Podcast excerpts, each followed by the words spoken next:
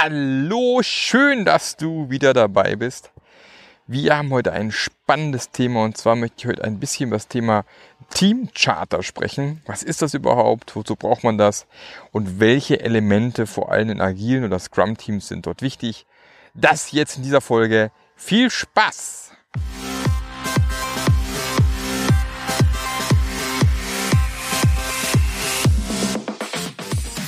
Der Passionate Teams Podcast. Der Podcast, der dir zeigt, wie du Agilität erfolgreich und nachhaltig im Unternehmen einführst. Erfahre hier, wie du eine Umgebung aufbaust, in der passionierte Agilität entsteht und vor allem bleibt. Und hier kommt dein Gastgeber, Marc Löffler. Ja, so langsam scheint sich's einzubürgern, dass der Herr Löffler hier in der Natur sitzt und lustig Podcasts aufnimmt. ja, vielleicht habe ich zu Hause nicht genug Ruhe, ich weiß es nicht.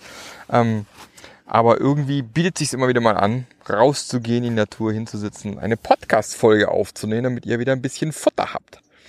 Ja, Thema Team Charter ist heute auf dem Plan.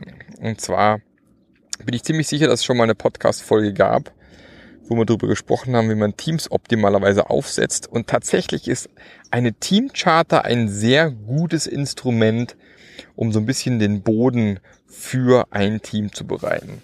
Aber es ist eine Teamcharter. Eine Teamcharter ist im Prinzip einfach ein Dokument. Das kann tatsächlich analog sein, das kann auch ein digitales Dokument im Wiki sein. Gibt es keine klaren Regeln dafür. Ihr könnt es irgendwie auch im Word schreiben oder in PowerPoint oder irgendwelchen anderen Tools. Äh, es kann natürlich auch eine Mindmap sein. Also da gibt es vielfältige Möglichkeiten, wie ich so eine Teamcharter darstelle. Und die Idee ist eigentlich, dass so eine Teamcharter beschreibt, für was steht dieses, dieses Team, was sind die Regeln in diesem Team, ähm, wer ist Teil des Teams vielleicht auch? Und dass auch jemand, der dann vielleicht neu in das Team reinkommt, relativ schnell weiß, was ist hier Sache. Und zum anderen aber auch das Team, was sich da vielleicht frisch aufstellt, weiß, warum sind wir eigentlich hier, wie wollen wir arbeiten? Und was sind unsere Regeln, die wir hier im Team haben.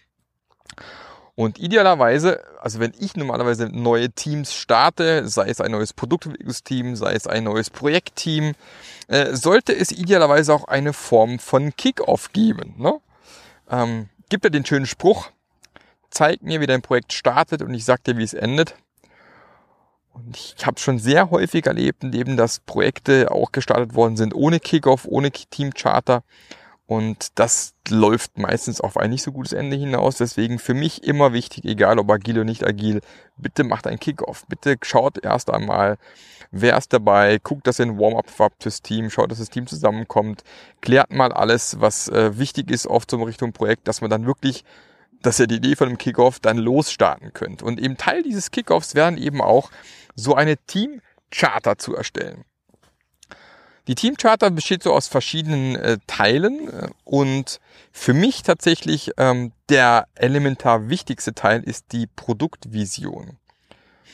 Es ist also wichtig, dass das Team weiß, warum sind wir eigentlich hier?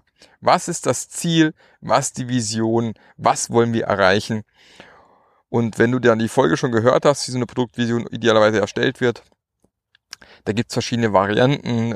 Ich bin großer Fan von der Produktbox. Also stell dir einfach vor, dein Produkt ist irgendwann in so einer schönen Schachtel drin, steht in drei Jahren im Regal, irgendwo bei irgendeinem Anbieter, in einem Laden, was auch immer.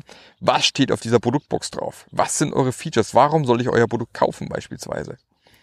Oder wenn ihr schon meine, mein Product Vision Template runtergeladen habt, dass man einfach beschreibt, welche positive Veränderung bringt dieses Produkt? Wer ist eigentlich meine Zielgruppe? Was ist der Kittelbrennfaktor? Also welches Problem löse ich eigentlich? Was ist das Alleinstellungsmerkmal? Also warum sind wir, warum äh, glauben wir, dass es uns auch noch geben muss? Und was sind eure so Top 3 Features, die vielleicht geben sollte? Also das sind so ein paar Ideen, wie man eine Vision aufbauen kann. Zusätzlich zu der Vision macht es auch Sinn, wenn man sowas hat wie Leistungsziele, Kostenziele, Terminziele und ganz wichtig auch die Nichtziele. Also was ist nicht Teil von dem, was wir hier als Team die nächsten Monate, vielleicht sogar Jahre treiben? Das kann teilweise durch die Vision, durch die Produktvision abgedeckt sein. Wenn nicht, sollte man sich auch darüber Gedanken machen, was sollen wir bis wann in welcher Qualität liefern. Das ist nicht schlecht, sich darüber Gedanken zu machen. Das hat man eigentlich idealerweise auch schon im, im normalen Projektmanagement, im traditionellen Projektmanagement gemacht. Wobei ihr ja wisst, für mich gibt's ja kein agiles und traditionelles Projektmanagement. Für mich gibt's ja nur Gutes und Schlechtes. So, weil der Begriff agil gibt's erst seit 2001, aber kann keiner erzählen, dass ähm, ein Projektleiter nicht schon davor agil gearbeitet hat zum Teil. Also gab's garantiert schon sehr viele Projektleiter, die sehr erfolgreich gearbeitet haben. Und den Begriff gibt's halt jetzt erst seit 18 Jahren agil. Von dem her gab's das garantiert auch schon vorher. Also, jetzt haben wir die Produktvision. Wir wissen als Team, wo wir hinwollen, was wir erreichen wollen. Und äh, warum ich die Produktbox so gern mag, das ist so ein Ding, das kann ich nachher auch in den Teamraum stellen. Man sieht's immer, es ist haptisch, ich kann es anfassen und es ist immer präsent und sichtbar.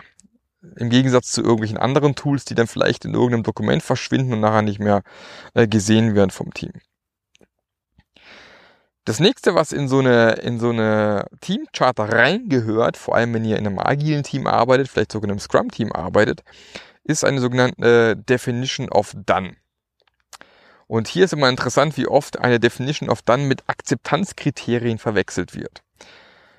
Also eine Definition of Done beschreibt eure Qualitätskriterien im Team, die für alle Features gelten, die ihr in eurem Team umsetzt. Selbstverständlich wird es immer auch Ausnahmen geben, wo es nicht ganz passt. Da muss man vielleicht die Definition Done nochmal anpassen. Aber generell sind das eure persönlichen Qualitätskriterien, wo ihr sagt, nur wenn diese Kriterien erfüllt worden sind, geht das Ding aus der Tür. Und die beschreibt vielleicht solche Dinge in der Software beispielsweise. Es muss ein zweiter draufgeschaut haben. Es ist vernünftig dokumentiert. Ähm, es ist in der Versionskontrolle im Git, wo auch immer, Subversion, von mir so einer TVS oder noch gruseligere Sachen eingecheckt. Jeder kann darauf zugreifen. Die automatisierten Tests wurden geschrieben und sind grün. Solche Dinge beispielsweise.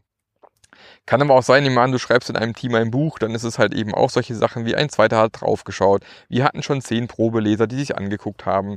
Ähm, die folgenden Punkte sind erfüllt. Wir haben eine Einleitung, wir haben erstmal eine Problembeschreibung und was auch immer. Also eine Definition of Done gilt tatsächlich für alle Dinge, die ihr im Projekt umsetzen wollt. Und ähm, hat es nicht solche Sachen drinne wie der Button muss grün sein und bitte, wenn ich den Knopf drücke, soll das folgende passieren. Das wären wiederum Akzeptanzkriterien. Also eine Definition of Done ist ein Level höher, beschreibt die Qualitätskriterien insgesamt. Akzeptanzkriterien würden dann eben für jedes Feature einzeln beschreiben, wann ist das Ding tatsächlich fertig. Aber bevor ich es auf Done hängen darf, eben erstmal checken. Hier die Checkliste, Definition of Done, erfüllt, ja, nein. Erst dann wird's umgehängt. Eine zweite schöne Definition ist die Definition of Ready. Die wird von weitaus weniger agilen Teams verwendet. Und es gibt auch den einen oder anderen, der gute Gründe hat, warum er sie nicht verwenden möchte. Die Idee von der Definition of Ready ist, dass ich eben nur Dinge in meinen Sprint, in meine Iteration reinziehe, wo ich mir sicher sein kann, dass ich das eben auch implementieren kann. Also, dass ich nicht später feststelle, oh, da haben wir eine ganz, ganz wichtige Frage nicht geklärt oder verdammt, da fehlt uns ja eine Lizenz oder ein Stück Hardware oder ähm, ja, die Anforderung ist noch gar nicht vernünftig beschrieben worden. Dass man einfach so eine Art Gate hat, das beschreibt, wann darf eine Anforderung in den Sprint rein, dass sie implementiert werden kann. Oder sie muss eine gewisse Größe haben beispielsweise. Oder die muss geschätzt sein. Keine Ahnung, was ihr euch da irgendwie festlegt. Im Endeffekt geht es eigentlich darum, dass ich äh, sicherstellen möchte, dass nur Features in meinen Sprint reinflutschen, die tatsächlich auch ähm, erledigt werden können. Wenn wir das haben, äh, unsere Produktvision, unsere Definition of Done, unsere Definition of Ready, dann ist vielleicht mal ganz gut, sich über Kommunikationsregeln Gedanken zu machen. Das hört sich immer ziemlich banal und blöd an, aber äh, tatsächlich halte ich es für sehr, sehr wichtig zu diskutieren, wer kommuniziert wie und mit welchen Tools. Und da sollte man von Anfang vielleicht auch festlegen, dass E-Mail nicht unbedingt das beste Tool der Wahl ist, ähm, da gibt's mit Microsoft Teams oder Slack weitaus bessere Tools, die für eine, sage ich mal, agilere Feedback-Kultur und Kommunikationskultur im Team tatsächlich besser funktionieren als dieses E-Mail-Geschreibse, welches ja wiederum sehr, sagen wir, ähm, ja, meistens nur mit einer Person ist oder man schreibt dann diese riesen E-Mail-Verteiler dran und solche Sachen. Also ist wesentlich besser, vielleicht Tools zu nutzen wie Slack oder Microsoft Teams oder was auch immer mittlerweile noch so auf dem Markt sich rumtummelt. Ähm, dann auch solche Regeln rein, wie äh, tatsächlich, äh, was muss drin stehen, wenn wir uns unterhalten, wo wollen wir vielleicht auch Probleme, wenn sie auftreten, diskutieren, haben wir dafür ein spezielles Meeting, machen wir das ad hoc, ähm, ja, wie kommunizieren wir auch, äh, dann auch solche Sachen im, im, in Meetings, ja, welche, welche Sachen sind in Meetings erlaubt, welche Geräte oder eben nicht. Und äh, solche Sachen gönnen Kommunikationsregeln rein. Welche Meetings gibt, wo kommuniziert wird. Wenn man beispielsweise in Scrum arbeitet, dann gibt's von mir das Daily und die Retrospektive und das Review und das Planning als explizit vorgegebene Meetings, aber dann eben auch beschreiben, was im, im Ad-Hoc-Moment dann gilt, wie wir da arbeiten wollen. Also alles rund ums Thema Kommunikation sollte dort mit drinne stehen. Dann gibt's ein spannendes Element, was ich immer wieder gerne mit Teams mache und das ist das Teamradar.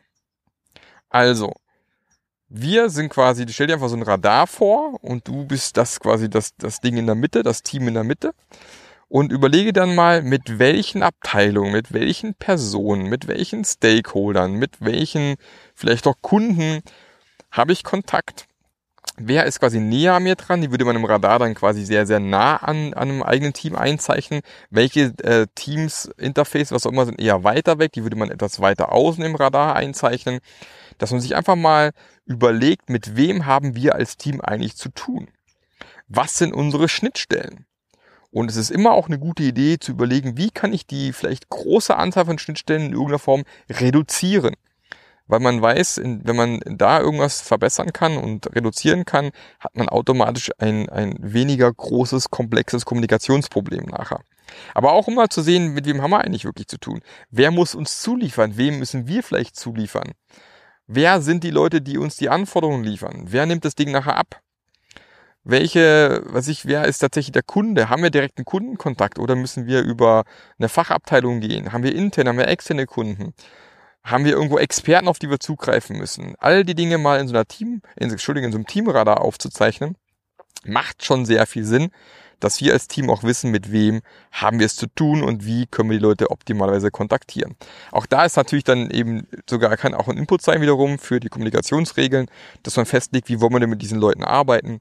Oder wenn man traditionell Richtung Stakeholder-Analyse gehen möchte, ist das auch eine ganz gute Basis, um mal zu sehen, wer ist denn da eigentlich alles? Wie stehen die zu uns, positiv oder negativ? Wie wollen wir dafür sorgen, dass dort eine gute Kommunikation stattfindet? Das hat auch schon zum eigenen Augenöffner schon geführt in manchen Teams, weil man dann doch schockiert war, mit wie viel Schnittstellen man tatsächlich hat. Also das mal zu machen, ist sicherlich keine schlechte Idee. Ich werde tatsächlich auch versuchen, hier an diesem, an diesem Podcast mal so ein, ein Bildchen dran zu hängen, wo ich mal ganz kurz auf einer Flipchart aufgemalt habe, was Teil einer Teamcharter sein sollte. Also da könnt ihr gerne noch mal auf äh, marklöffler.eu gehen, dort auf die Podcasts und euch mal das Ganze anschauen, wie das Ganze aussehen könnte, welche Elemente gehören da rein. Wenn ich dann tatsächlich an einem Scrum-Team arbeite, macht es aus meiner Sicht auch Sinn, über die Scrum-Werte zu sprechen. Weil tatsächlich ist es so, wenn ich äh, dieses, dieses Scrum lebe oder durchführe, sagen wir maschinenmäßig, wir machen unser Planning, unser Dailies, unseren Sprint, unser Review, unser Retro und exerziere das irgendwie blind durch, ohne diese Basis zu haben, dieses Verständnis, dieses Mindset, dieser Scrum-Wert im Hintergrund, ähm, ist so ein bisschen wie so eine leere Hülle. Also es macht schon Sinn, sich Gedanken zu machen, äh, was sind die Scrum-Werte eigentlich und ähm, was heißen die für uns, wo stehen wir da aktuell und äh, wie wollen wir die leben. Scrum-Werte sind ja diese, diese Themen hier Selbstverpflichtung, also sprich Commitment auf Englisch, äh, der Mut, äh, Respekt, Offenheit, äh, ist da ganz mit drinne und ich vergesse auch immer die fünfte, ähm, je nachdem an welcher Stelle ich anfange. Aber genau diese Werte muss ich mir nochmal anschauen, muss überlegen, wie handeln wir aktuell das Thema Respekt zum Beispiel in unserem Team. Was heißt Respekt überhaupt für uns? Weil ist das nächste. Respekt ist ja erstmal auch nur ein Wort. Sich für sich als Team zu beschreiben, was heißt Respekt für uns? Was heißt Mut für uns? Was heißt Offenheit für uns? Was heißt Selbstverpflichtung eigentlich ähm, äh, in, für uns als Team? Und äh, diese Dinge mal aufzuschreiben, dann vielleicht eine Skala zu machen von eins bis zehn zu überlegen, auf dieser Skala, wo sind wir da aktuell? Wenn das, was wir da aufgeschrieben haben, unsere zehn ist, auf der Skala, auf einer drei, auf einer sieben, wo auch immer. Und was könnte vielleicht auch ein erster Schritt sein, um dort in diesen Bereichen ähm, etwas besser zu werden. Übrigens auch ein ganz tolles Tool für eine Retrospektive mal, sich die Scrum-Werte vorzunehmen und zu schauen, wo stehen wir und wie können wir hier besser werden. Und zu guter Letzt, wenn ihr tatsächlich in einem äh, Scrum-Team arbeitet, macht es auch Sinn, mal ganz kurz eure Scrum-Parameter festzuhalten in eurer Teamchart. Also wie lang sind eure Sprints, wann finden die ganzen Meetings statt, also hier die ganzen Zeremonien, Sprint-Banning und so weiter, ähm, wann starten eure Sprints immer, und äh, dass man einfach diese Dinge einfach mal festhält. Wo starten wir? Ähm, wo halten wir unser Sprint-Backlog fest? Ist es in einem Tool? Ist es ein analoges Board an der Wand? Ähm, ja, wo landen die retrospektiven Ergebnisse? Solche Sachen einfach auch mal diese ganzen Parameter mal festzuhalten, damit wir auch genau wissen, was ist hier in diesem Team Sache. Und dann habt ihr tatsächlich eine gute Basis, um als Team gut zu starten. Selbstverständlich sollte man auch diese Teamcharter immer wieder mal neu anschauen und zu gucken, haben wir was vergessen, gehört noch was mit drauf, ähm, sind vielleicht manche Dinge, die wir festgelegt haben, doch nicht so sinnvoll und sollten wieder abgeschafft werden. Also bitte immer. Dinge, die eingeführt worden sind, bedeutet nie, dass man dann die nie wieder abschaffen darf. Also wenn ihr feststellt, das macht so keinen Sinn, bitte schafft auch Dinge wieder ab. Also ich habe beispielsweise Teams erlebt, die eine sehr, sehr umfassende Definition of Done hatten, die aber nahezu nie irgendwie eingehalten werden konnte. Und dann macht die auch keinen Sinn mehr. Also lieber eine schlankere Definition of Done beispielsweise, anstatt so ein Monster zu schaffen, was nachher eh nicht eingehalten werden kann, was dann eh zu Frust führt nachher. Also auch da bitte wieder mal reinschauen. Passt das noch für uns? Ist das noch in Ordnung? Oder passt die Sprintlänge von vier Wochen noch für uns? Wollen wir doch mal verkürzen auf zwei? Äh, oder andersrum, ist vielleicht eine Woche Sprint doch zu stressig, wir wollen auf zwei Wochen hochgehen. Ähm, solche Dinge einfach auch wie immer wieder mal betrachten und überlegen, ob das so Sinn macht. Und wenn ihr mal Bock habt, eure Teamcharter zu teilen, immer her damit. Äh, schreibt mir mal eine E-Mail an mark.marklöffler.eu oder schreibt in die Kommentare. Ich freue mich auch immer, wenn, wenn da irgendwie Post kommt, weil ihr wisst ja, ich spreche hier ins Leere und freue mich dann, wenn ich sehe, dass irgendwo Feedback herkommt, dann jemand auf meinem Blog, wo die Podcast-Folgen ja auch erscheinen, meinen Kommentar hinterlässt. Wenn jemand ein tolles iTunes-Feedback hinterlässt, auch da nochmal vielen, vielen Dank für die vielen tollen äh, Rezensionen mittlerweile auf iTunes. Äh, freut mich riesig, äh, da das Feedback zu sehen. Ähm, Finde ich ganz klasse. Zu guter Letzt noch ein Ding in eigener Sache. Mein kleiner Call to Action, der mittlerweile zur Tradition wird in meinem Podcast. Ähm, ich bin tatsächlich heute in einem Mentorenprogramm angenommen worden, wo ich mich riesig darüber freue. Ich kriege jetzt wieder mal zwölf Monate Mentoring. Vor allem im Bereich Speaking bei mir ist da ein Riesenthema, wo ich mich gerne mit einem Mentor, äh, von Mentor begleiten lassen möchte, um die nächsten Schritte dort zu machen. Und ich habe die Erfahrung gemacht, dass eben genau das, einen Mentor an der Seite zu haben, ein, eine tolle Sache ist. Das muss nicht äh, super langfristig sein, das kann auch mal für ein paar Wochen oder ein paar Monate einfach sein, dass man jemanden an die Hand bekommt, der einem auf seinem Weg begleitet, der vielleicht bei Hinweise gibt, da einem hilft vielleicht auch ein ein oder andere Fettnäpfchen ähm, nicht reinzutreten, weil vielleicht andere das den Fehler auch schon gemacht haben. Also jemand zu erfahren an die Seite zu bekommen, der euch da helfen kann. Und hallo, da bin ich. Ja, wenn ihr Bock habt, und einen Mentor braucht, der auf eurer, der euch auf eurer agilen Reise, auf eurer Reise zum passionierten Team zur Seite stehen soll, dann geht einfach auf marklöffler.eu slash mentoring. Dort könnt ihr völlig unverbindlich und natürlich auch gratis einen einstündigen Termin mit mir vereinbaren. Wir quatschen einfach mal. Passt das für euch? Kann ich euch in irgendeiner Form helfen? Ja oder nein? Und wenn ja, stehe ich euch dann als Mentor zur Verfügung. Ähm, für alle, die vielleicht erstmal nur ein Basistraining hinter sich haben und wissen wollen, wie kann ich diese agilen Dinge jetzt bei mir umsetzen. Für vielleicht frisch gebackene Scrum Master, Product Owner, die nicht wissen, was, wie sie hier weitermachen sollen. Für vielleicht Führungskräfte, die den Auftrag bekommen haben, wir wollen hier als Firma agil werden. Ähm, um, wie kann ich es am besten umsetzen? Welche Schritte sind da die sinnvollsten? Also solche Themen rund ums Thema Agilität oder dein Team hat keinen Bock auf Scrum und Agilität. Wie gehst du damit um? Was kannst du da machen? Und wenn du da Bock hast und äh, jemand brauchst, so jetzt kommt ein Auto. Und weg ist es. Und jemand brauchst, der dich unterstützt, der vor allem genau dann da für dich ist, wenn du ihn brauchst und dich vor allem genau in deinem, in deinem Kontext abholt, dann bin ich, glaube ich, äh, einer, der dir vielleicht helfen kann. Und wenn du da Bock drauf hast, dann geh einfach auf marklöffler.eu slash mentoring. Jetzt direkt Podcast stoppen marklöffler.eu slash mentoring draufgehen. Ihr könnt da direkt euch einen Termin raussuchen, also ganz easy. Ihr seht genau, wann ich Zeit habe. Zack, anklicken, Termin ausmachen, wir quatschen und äh, über Zoom und schauen mal, ob ich euch helfen kann oder nicht und dann entscheiden wir, ob wir weitermachen wollen. Also alles unverbindlich Und würde mich freuen, wenn der ein oder andere von euch da Lust drauf hat, äh, mit mir auf die agile Reise zu gehen.